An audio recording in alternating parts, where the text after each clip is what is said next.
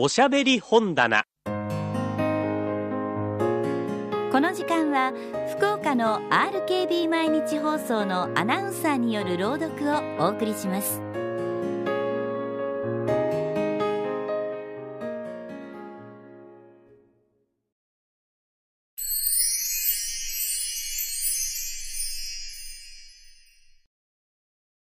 林芙美子作魚の序文第2回。二人はもう畳の上に座って話していることが憂鬱になったので僕は彼女に戸締まりを命じて帽子とステッキを持った。彼女は紅色のクジラ帯をくるくると流して自分の腰に結び始めた。壁の小さい柱鏡に疲れた僕の顔と頬の膨れた彼女の顔が並んだ。僕はしみじみとした気持ちで彼女の抜き襟を女学生のように詰めさせてやった。戸締まりをして戸外へ出ると二人は言い合わしたように胸を広げて息をしながら青麦の揃った畑道を歩いた。秋になるとこの道は落ち葉でわからなくなる道であった。いつかまだ独り者であった時のゆり子との散歩を僕はふと考えたものであったが、僕の後からゆっくり歩いてきている彼女は、神びなのように両袖を胸に合わせて、目を細めて空を見ているではないか。二人ぐらい並んで歩けるよ。さあ、おいで。それでも、彼女はまるで隣人同士のように遠慮してしまって、なかなか頬を揃えようとはしなかった。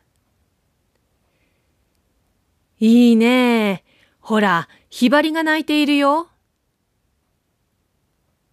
どうしたんだい？私、バカなんでしょうか。景色がちっとも目に入らないで、いまだに一生懸命で戸締まりをしているようなの。私時々体が二つにも三つにも分かれて勝手なことしているんですよ。君が僕の背中ばかり見ているからさ。さあ、先になって行ってごらん。嫌でも美しい景色が見えるから。彼女を先へ歩かせると、今度は僕の方がたまらなかった。赤尾の下駄といえば、馬糞のようにちびたやつを履いている。だが、雑巾をよく当ててあるらしく、古びた割合に木目が透き通っていた。歌でも歌わない？ええー、唱歌なんてものをみんな忘れてしまった。こんな時歌う歌なんて難しいわね。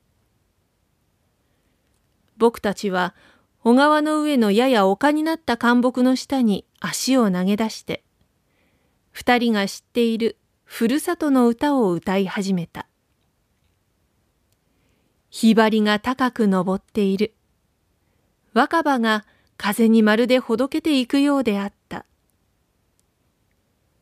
僕は眠たくなってごろりと横になると帽子を顔にかぶせて目を閉じた。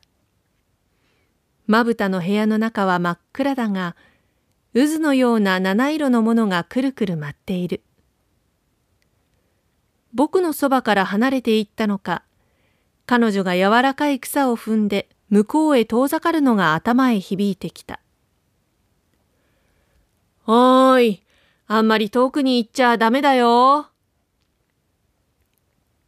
帽子の中からそう言ったまま、暫時僕はうたた寝してしまったらしい。ふと目が覚めると、彼女は遠くのネムの花の下で、紅の帯を解いて、小川の水で顔や手足を洗っていた。遠くから見ていると、その姿がまるで子守女のように見える。長い間帽子の下で目を閉じていたせいか、起き上がった時は、夕方のように四方が薄暗いものに見えた。僕はたもとの底からくしゃくしゃになったタバコを一本出して火を転じた。爽やかな初夏の思いが風になって僕のたもとを膨らます。ネムの木の下の彼女はやがて帯を結んで包みへ上がってきた。なんだいその白い風呂敷は。彼女は癖のようにその風呂敷を背中に隠してニヤニヤ笑いながら「摘み草したのよ」と言った。あんまり食べられそうな草がたくさんあるからというのだ。彼女の広げた風呂敷の中には、ヒズルやタンポポや水場のようなものまで入っている。白い風呂敷と思ったのは、彼女の晒しの襦袢なのであった。だから僕は安心して貧乏ができるんだね。とも、口に出して言いたいほど、彼女は23歳にしてはひどく所帯臭いのだ。夜はこれらの摘み草を茹でて食卓に並べた。色はみずみずしかったが、筋が歯に絡んで、ひずるの噛み具合などはまるでこんにゃくのようであった。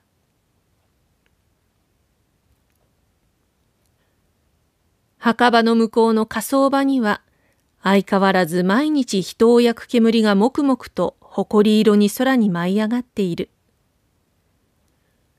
僕はもう職業を求めるために町へ出たり、履歴書などを書くことは、徒労だと思い始めた。僕が頭を下げていった先々の人間たちは、いわゆるフォイエルバッハの大邸宅と名付けられるような中では、暴奥にある場合と違った考えを人たちはしているものだ。で、全くもって無残でありすぎる。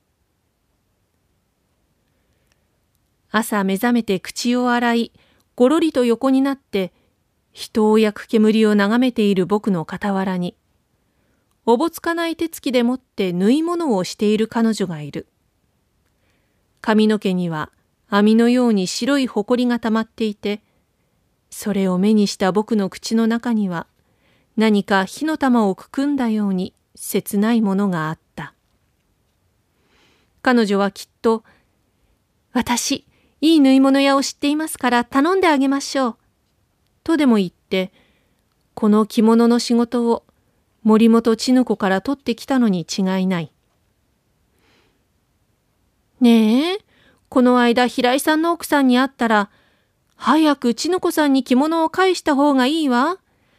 縫い物屋へ持っていくって言って、菊さんは質屋へ置いてしまってとても困っているって言いふらしているのよ。なんて教えてくださったんですけど、まさかこんな洗いざらした着物、50銭も貸さないでしょうのに。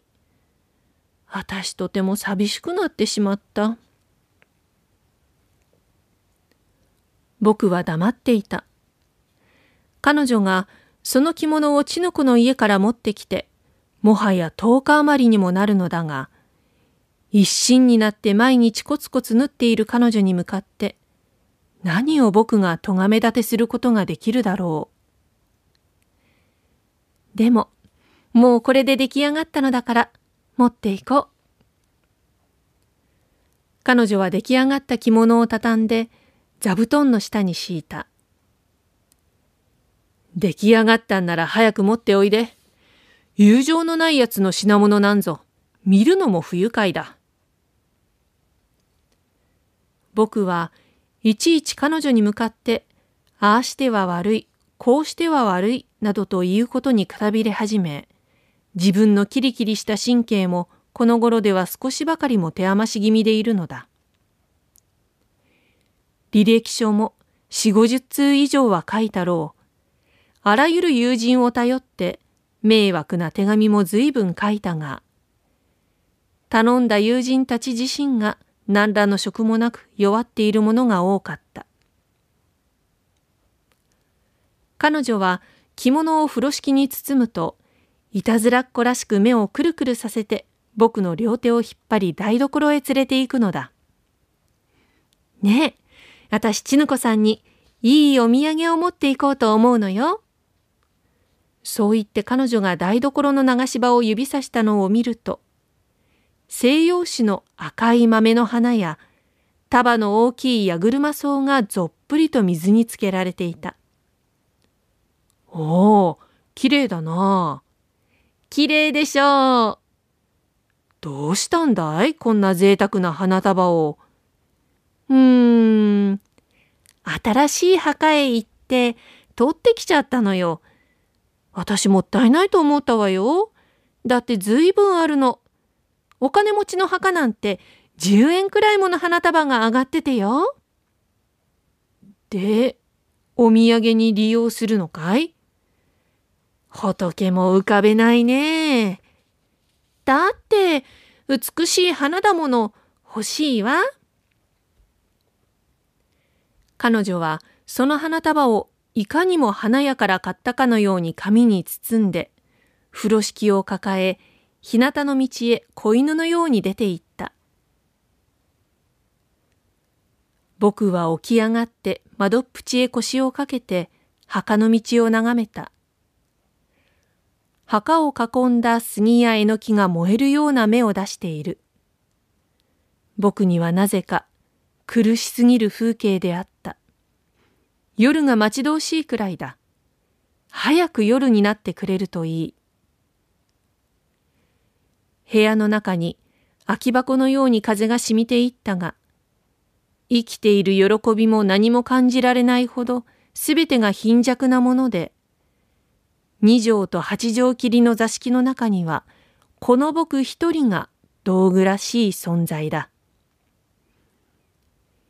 歪んだ机の上には、薬師掛けのプーシュキンの射的の装甲が黄色くなったままだが、もうこんなものも売りに歩く自信もなくなりかけた。僕はふと誰かの話を思い出した。バルザックのプチーブルジョアを半年かけて訳して600枚余りが100円にもならなかったというわびしさを。半年の情熱を傾けて訳したその人の気持ちは、これまたわびしすぎる以上だろう。